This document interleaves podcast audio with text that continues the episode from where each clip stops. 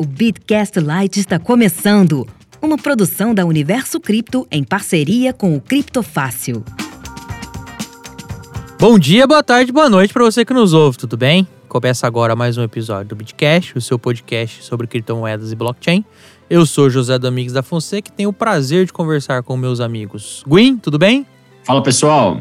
E Paulo Aragão, tudo bem, Paulo? Fala, meu amigo Zé. Fala, meu amigo Zé. Gwyn. Errei já o nome do Gwyn logo de cara, hein? E fala, meus amigos Beachcasters. Ah, agora eu vou repetir até pegar. Ah, justo. Você é... não precisa me chamar de Green, Paulo. Você pode me chamar de The White Hat. The White Hat. É, vai ficar bonito, hein? Como vocês podem ver hoje, dado o hack que aconteceu na Poly Network, a gente convidou um The White Hat para conversar conosco mas é agora, daqui a pouco, depois da vinheta. Esse podcast é oferecido pela Bitso, a primeira exchange de criptomoedas da América Latina regulada em Gibraltar. Além disso, é a única plataforma que oferece seguro para moedas digitais a fim de garantir a sua tranquilidade. A Bitso chegou ao Brasil para simplificar o universo das criptomoedas de uma vez por todas. Abra as portas para o futuro e seja protagonista da sua vida financeira. Bitso, transparente e segura. Acesse bitso.com. O link está na descrição deste episódio.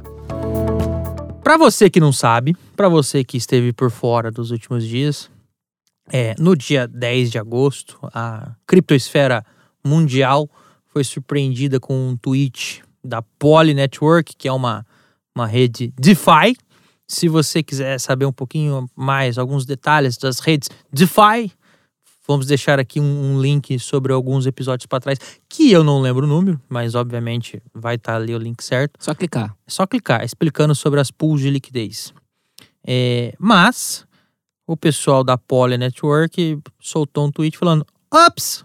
Fomos hackeados. Ficou muito líquido a liquidez e foi embora. Ah, ah, oh. o negócio tava tão líquido que esvaziou. É. Falhou. Um hacker roubou 600 milhões de doletas, que só por um acaso seria o maior ataque hacker às criptomoedas já conhecido que se tem notícia até hoje. Não, não seria, foi, né? Foi. Porque ele aconteceu. É, ele aconteceu. É, é um seria, mas foi. O Paulo tem toda a razão. Mas antes de mais nada, o que, que é isso de poly network? Eu não vou, eu acho que não vale a pena ficar explicando a origem, eu só quero contar uma coisa.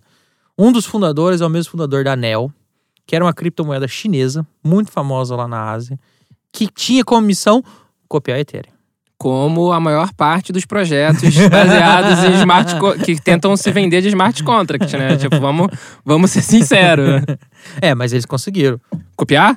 copiar ah. e, e, isso, copiar e se dar bem lá na China. Eles eram famosos. Lembra em 2017, 2018, não lembro agora. Eles eram bambambam. Nossa, né? O futuro, tal, não sei o quê. Futuro, eu acho que a gente que tá no mercado já há algum tempo já escutou sempre. de todos os, os, outros projetos que surgiram depois do Bitcoin foram titulados de futuro. Exatamente. Inclusive umas pirâmides. sem dúvida, sem é, dúvida. é, o próximo Bitcoin. Mentira, não é só pirâmide, não. Tem um pessoal de uns relatórios aí que também vive mandando. Não, é o próximo Bitcoin. Eu falei, aham. É sim. É, se você falar um milhão de vezes, uma hora você talvez acerta. uma hora você acerte. Aí é só você apagar as vezes anteriores, só deixa público a vez que você acertou e tá valendo. É, pois é. Mas em linhas bem gerais, a ideia dos criadores, tá? E não é só o, o, o criador da ANEL que tá por trás, tá? A ideia da Poly Networks tem essa ideia de, de muitos, de Poly mesmo, porque eram eram vários projetos que se reuniram. O, Ontology, a NEL e eu não lembro do outro lá. Que é um. um esse eu não lembro. É, eles se reuniram para fazer uma, uma rede é, cross-chain. A ideia dos caras é uma ideia bastante interessante. Diga-se passagem, é, é, a ideia da DeFi. Era, era uma ideia de comunicar entre a rede da Ethereum, a rede da Binance Chain lá. Binance Smart Chain. Binance Smart Chain. Com seus dois validadores. É. tá bom, vai pro inferno. é, é, é, é, da, eu falei da Ethereum, né? Da Neo e da Ontology. Então a ideia era que você conseguisse, de maneira descentralizada, isso eu tô falando em, como a gente fala no juridiquês, em apertada síntese, tá? É o resumo do resumo do, da cola. É, a ideia é que você pudesse trafegar, transacionar de maneira descentralizada por essas várias blockchains que, como, como você deve imaginar, elas não se comunicam entre si. É, Um protocolo não conversa com o outro. Mas eles conseguiram, é, de uma maneira que inclusive tinha um bug, fazer essas redes se conversarem, conversarem entre si. E aí nasceu é, um sistema bastante interessante, é, um sistema que tinha 600 milhões em, em criptoativos lá depositados e, e- e que, que, tava, que estavam sendo utilizados para dar liquidez nas pools, de maneira que eles conseguiram criar um, um sistema descentralizado cross-chain, tá? Então é isso, uma, é, conseguir, conseguir fazer conversar a rede da Ethereum com a Binance Smart Chain, com a da Ontology, com a da Neo, e o negócio vinha bem até o dia 10. Eis que, no fatídico dia 10, o pessoal descobriu que um white hat, é o white hat, né, o, Gwen? É, White Hat Hacker, o, o suposto hacker do bem. E esse aí é suposto. Opa, essa alcunha Esse é eu conheço, Eu hein? conheço. Esse É. é, suposto. ô, ô, ô, Gwen, conta pra gente, assim, só pra ter certeza. Você tem alguma coisa a ver com isso? Opa, peraí, deixa eu encriptar a minha conexão aqui. na. É. não, não, não tem nada- absolutamente nada a ver com isso. Polícia Federal, pode ficar tranquila aí. Dessa vez Eu não eu. Dessa Vai investigar as eu. pirâmides de verdade, não vem pra cá, tá bom? Dessa vez não fui eu. Tá bom. Aí o Essa pessoal, mesmo fui eu. o pessoal sol- soltou um tweet assim, é bastante profundo. Lamentamos anunciar que a Poly Network foi atacada na rede da Binance, da Ethereum e da Polygon. Os ativos foram transferidos para, para os endereços do hacker. É, após uma investigação preliminar, localizamos a causa da vulnerabilidade. Que bom, né? Que bom, né? Que bom, que bom. Só Pena faltava- foi depois. Faltava ser roubado e não saber de onde você foi roubado. Tomaremos as medidas legais e pedimos que os hackers devolvam os ativos. Quando eu vi essa mensagem, eu vou ser bastante sincero com você. Eu dei gostosas gargalhadas. Ele mandou pra mim. É, na hora do pedimos para que, pa- para que o hacker devolva os criptoativos. Eu gargalhei bastante, assim, nesse momento.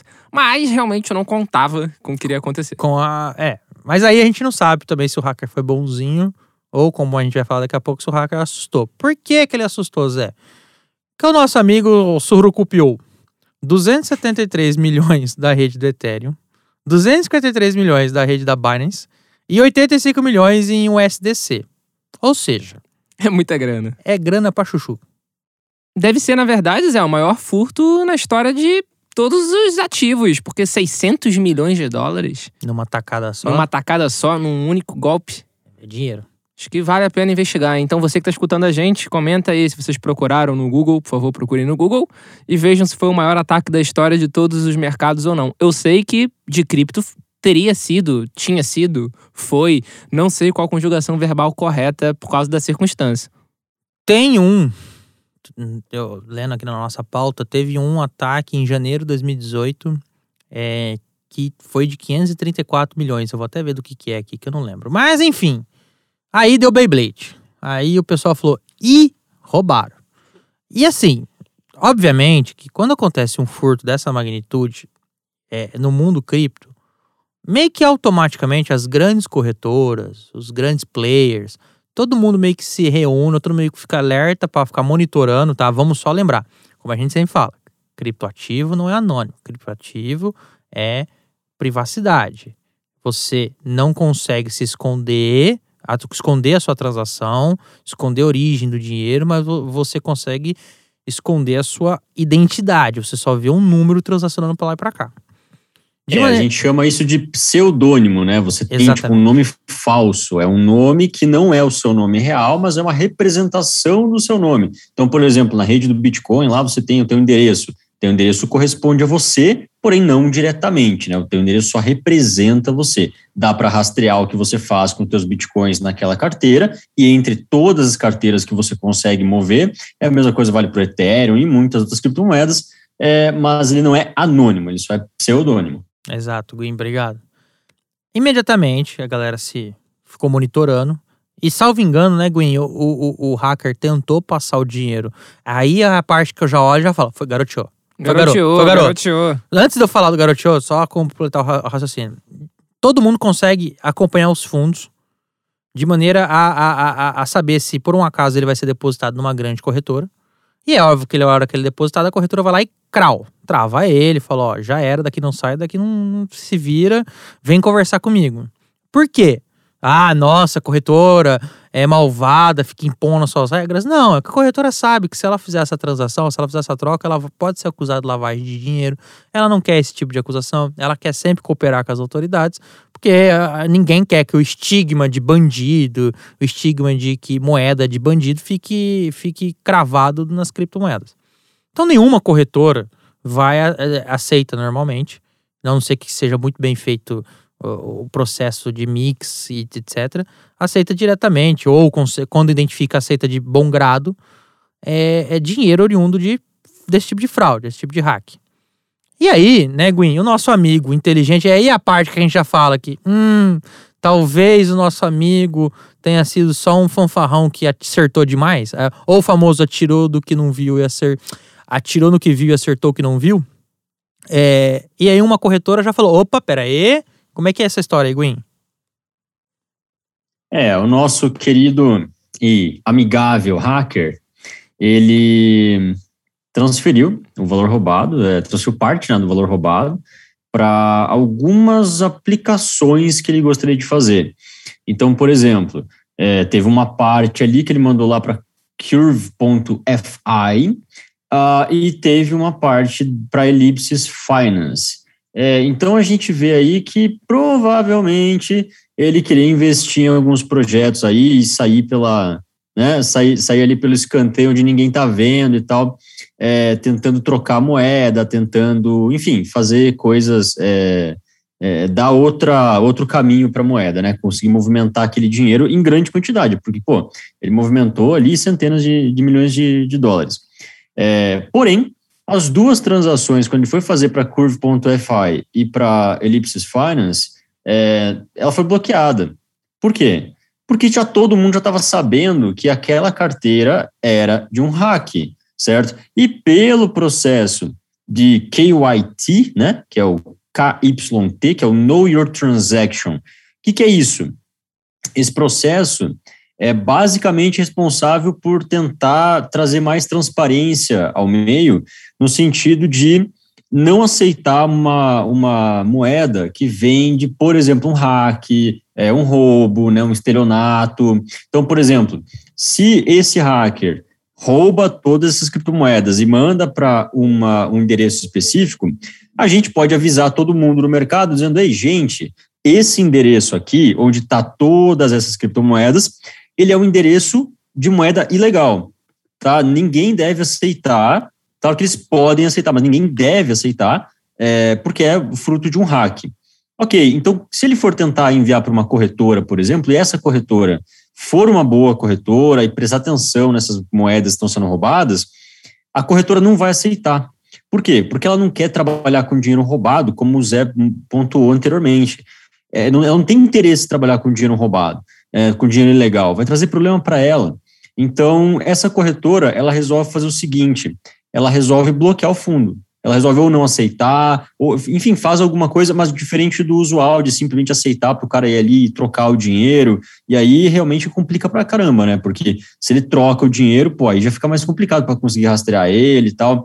Ele pode tirar da corretora, pode tirar, ir para uma corretora que troca cripto com cripto, é, uma corretora peer-to-peer, -peer, puta, é muita coisa que ele pode fazer que que pode dificultar é, a rastreabilidade, né?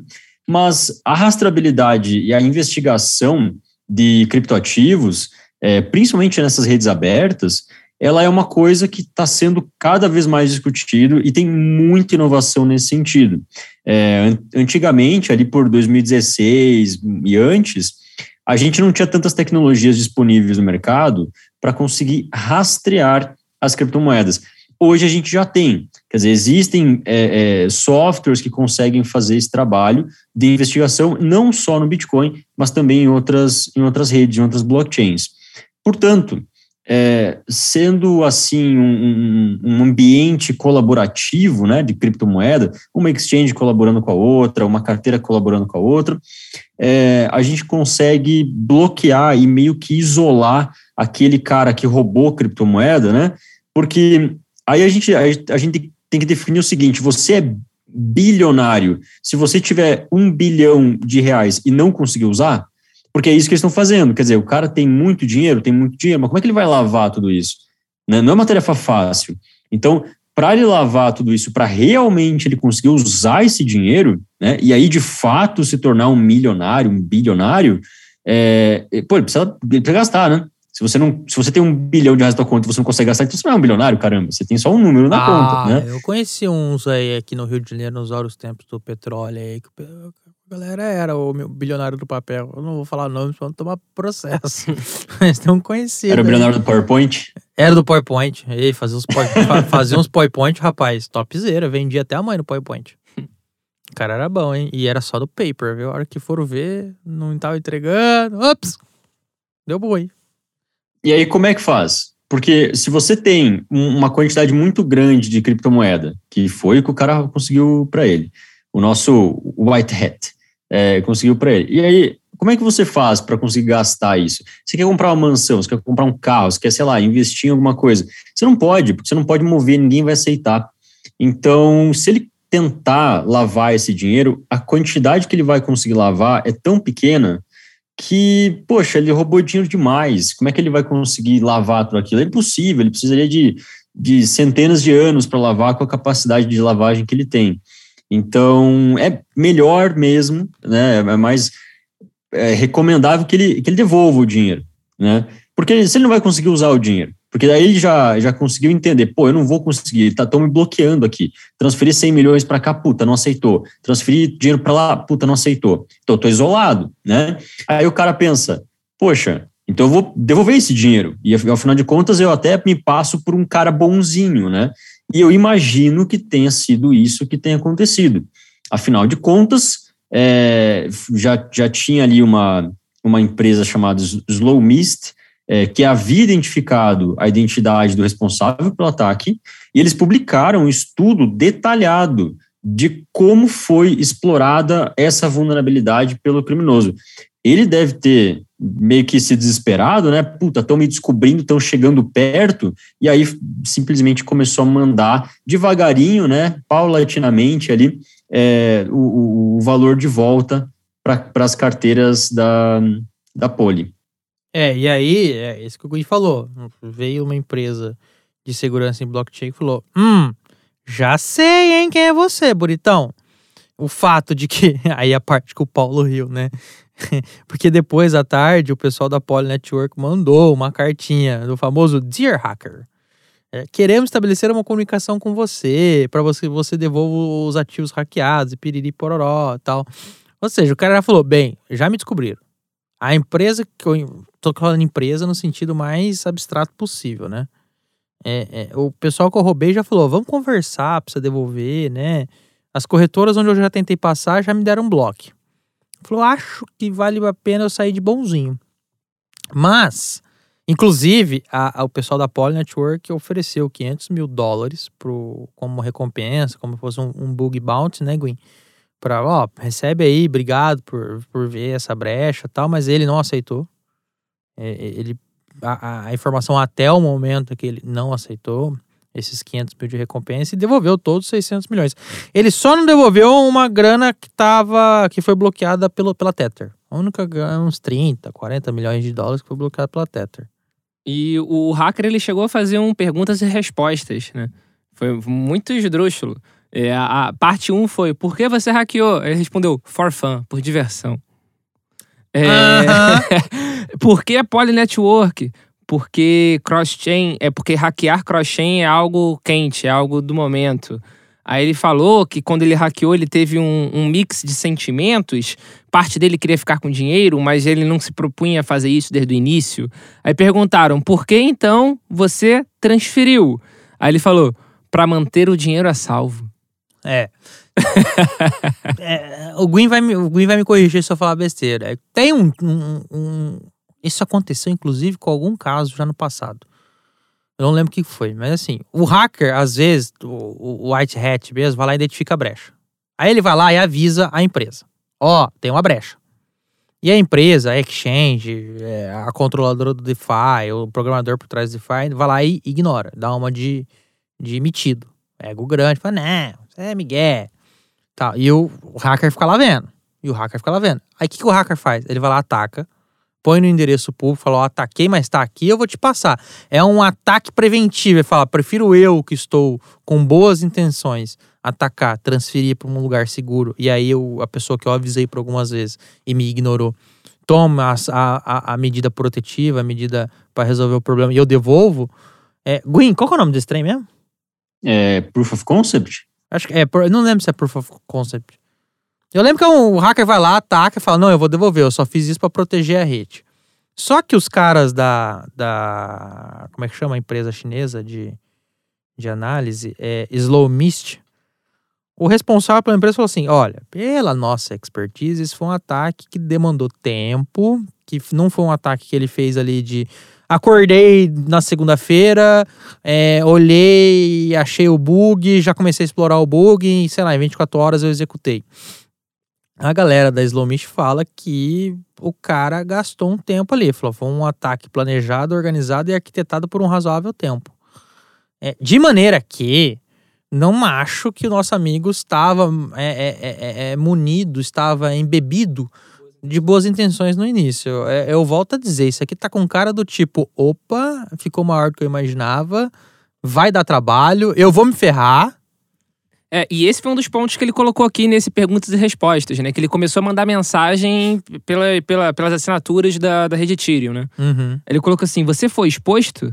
Aí ele: Não, nunca. Eu usei e-mails temporários. Então, o que estão chamando de pegada digital, né? De, da, da fingerprint, que estão, que estão falando, é, na verdade, é irrastreável.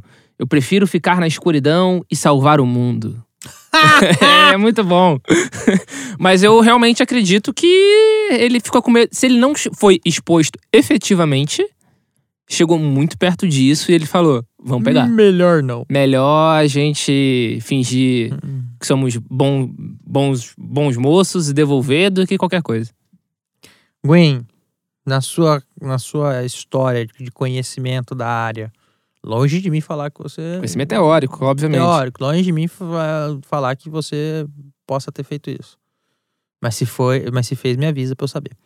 Porque aí pelo menos eu vou botar no meu currículo. Sou amigo do hacker. É, é, Você acha que ele tava em vias de ser é, flagrado? Olha, eu imagino que sim. Porque, claro que não é certeza, né? Mas eu imagino que ele tenha tentado fazer. Ele, ele começou como um black hat, né? Ele, ele, começou realmente com a intenção é, de querer dinheiro para ele. É, e depois eu imagino que ele tenha é, é, visto que a coisa ia ser muito maior e, como vocês falaram, é, melhor resolver por aqui, melhor parar por aqui, né? Porque senão Vai ficar daqui barato. a pouco a- encontram ele exatamente e vai ficar caro demais. É, mas assim, eu acredito, sinceramente, que não seja o primeiro caso de roubo bem sucedido desse hacker. Por quê? Ele invadiu um puta de um sistema difícil. Ah, mas esse, esse DeFi era complicadinho, é- é- era fácil porque é DeFi, tá na moda hackear DeFi. Não, mas é complicado, cara. Tem muita gente, olha quanto tempo que tá esse DeFi rodando aí, tem muita gente tentando invadir e ninguém consegue. Então, se esse cara conseguiu, é porque esse cara tem uma habilidade que eu consideraria como sendo uma habilidade além do, do, do normal. É, e aí, ele invadiu o, o sistema para testar suas habilidades realmente, né? É, eu não acredito nisso. Eu acredito realmente que ele tenha tentado é, pegar dinheiro, né? Conseguir algum dinheiro, mesmo que seja pouco dinheiro, é, desse sistema. E antes de ele conseguir, eu já imagino que ele tenha tido essa, é, essa ideia de, pô, se eu vou invadir esse sistema aqui, então se eu vou, eu vou me aproveitar desse bug especificamente nesse contrato, é, ele, ele já deve ter entendido que se ele conseguir, ele vai ter acesso a todo o dinheiro que está ali. Então, eu imagino que ele já sabia mais ou menos onde ele estava se metendo quando ele tentou, e evidentemente as intenções dele é, são mais claras, né? Porque se você já sabe o que vai acontecer e aí você vai lá e faz, quer dizer que você realmente já é, o, teu, o teu objetivo era pelo resultado final, né? Era para pegar as criptomoedas e fi- ficar com você. É, ele tem mantido a anonimidade né, razoável, então acredito que ele fez a, tudo muito bem, muito bem planejado, muito bem feito, porém, é, eu acredito que ele já tenha feito isso antes e, e talvez muitas vezes antes, é, talvez com sistemas próprios ou uh, usou alguma habilidade que ele tenha aprendido ali em, em DeFi para conseguir hackear é, contratos menores, talvez em outras plataformas também, né, tem uma diferença grande em, em questão de, de linguagem de programação, Alguns contratos inteligentes são feitos em uma linguagem de programação, outros são feitos em outra linguagem. Então, se o hacker domina aquele específico tipo de linguagem de programação, é mais fácil para ele hackear outros contratos que tenham a mesma linguagem de programação, talvez até com os mesmos bugs, né, que tenha numa outra rede e tal. É, então, eu imagino que ele já tenha feito isso antes. Eu imagino que ele já tenha tido sucesso em hackear, em, em é, conseguir tirar proveito de algum DeFi, de algum protocolo, de algum contrato é, descentralizado antes. É, e imagino que, assim, claro que não foi a, a, quantidade de 600 milhões, né? Ele deve ter roubado bem menos, uma quantidade muito, muito menor. É, porém, tudo, tudo me leva a, que, a crer com esse caso, olhando para o panorama do caso, eu acredito que ele teve más intenções, e que ele já é bem versado no assunto. É. Agora eu tenho um questionamento. Vocês acham que a perseguição, vou chamar de perseguição, vocês acham que a perseguição a ele deveria continuar, mesmo ele tendo devolvido? Olha, prefiro deixar o advogado falar nesse sentido. Porque o que acontece? Eu, eu concordo com o Win que, muito provavelmente, não é a primeira vez que ele age. Quem garante que vai ser a última vez que ele agiu? Então ele é um perigo, digamos assim, pro, pro ecossistema cripto, de uma forma geral. Claro que. E ele conseguiu preservar a anonimidade dele. Ou seja, ele tá solto, tá livre para fazer o que ele quiser no futuro, né? É, te teoricamente ele conseguiu, né? Porque estavam chegando perto. Acho que ele vai voltar a dar as caras em outros protocolos? Eu acho que sim, baseado na, na, na informação que o Gui falou. Esse aí não é um novato, um noviço, não é um. Talvez vai fazer em protocolos menores. Isso, com, com impactos menores. Que é aquilo que a gente. O episódio que eu queria falar é o 53, tá? Nós falamos no episódio 53, é isso. A, a, a rede DeFi é uma rede completamente nova, é uma ideia completamente nova se comparado à origem das criptomoedas que aconteceu com o Bitcoin.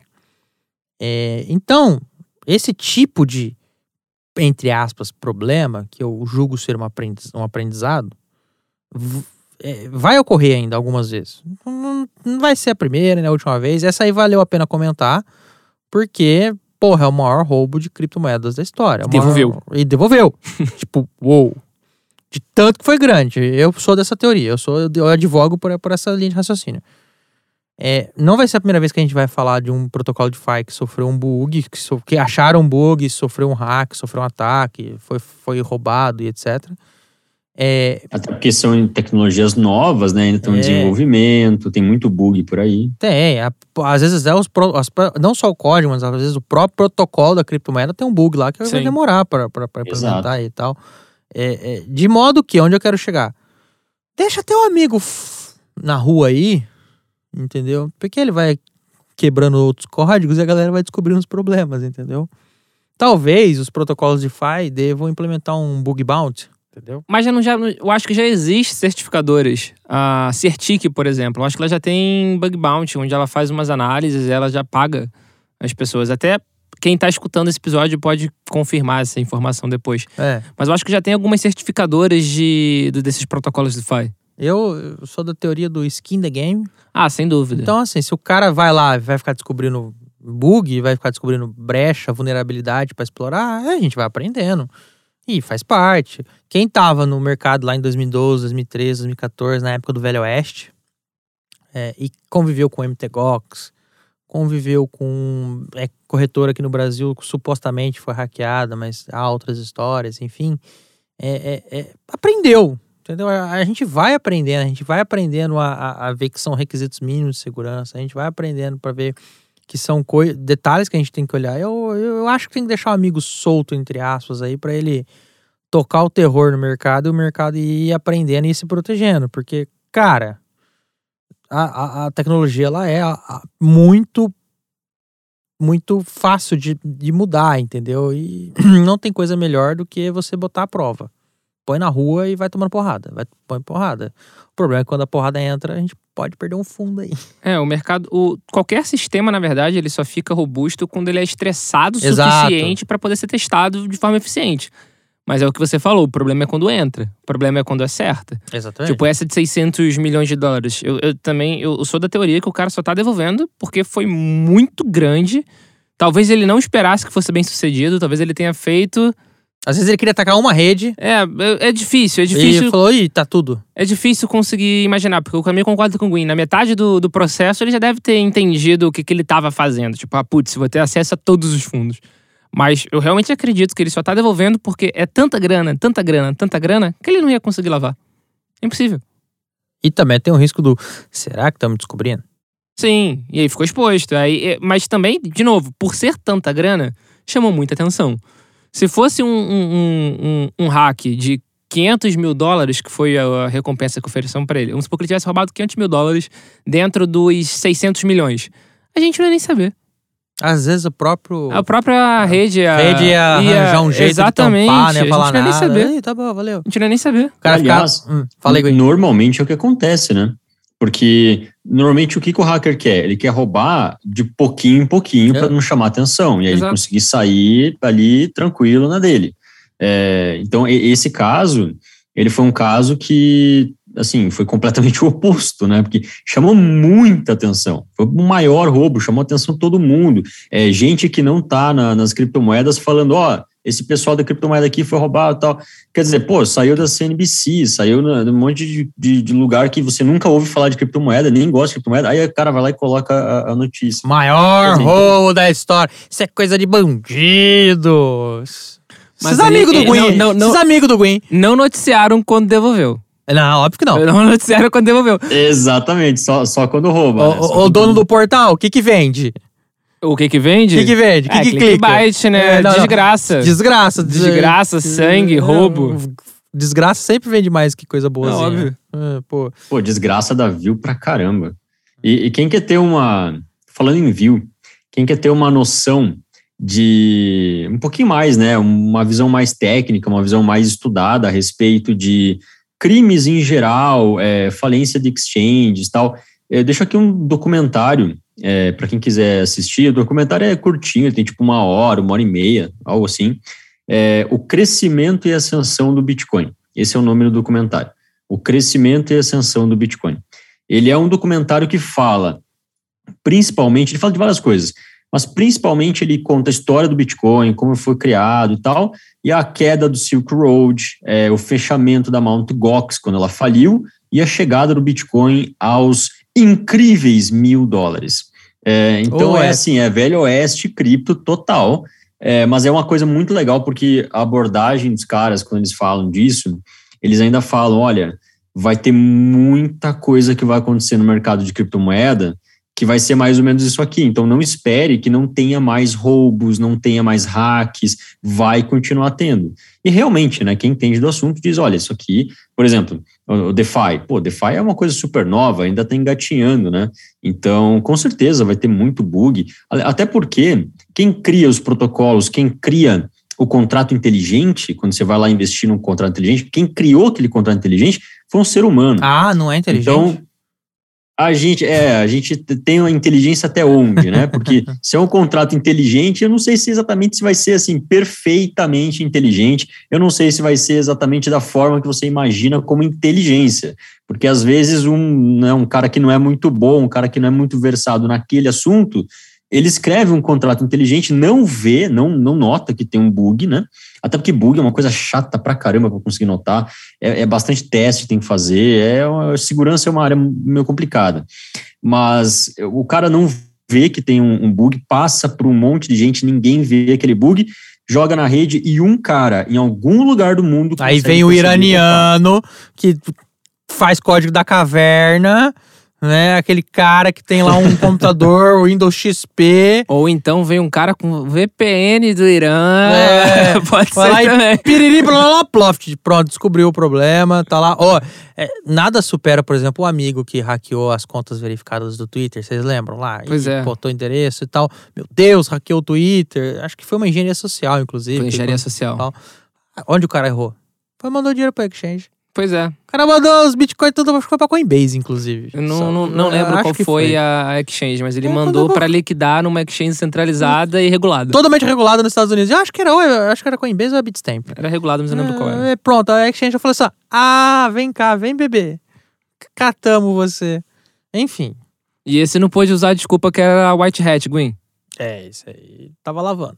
Aí esse é inimigo, esse aí tem que, tem que prender. Tem que arder. Não, não, tem que arder, não, vai. Tem que ajudar o pessoal. Daqui a pouco o governo chama ele lá, não, ajuda a gente aqui a achar isso aqui, por favor. Tem um.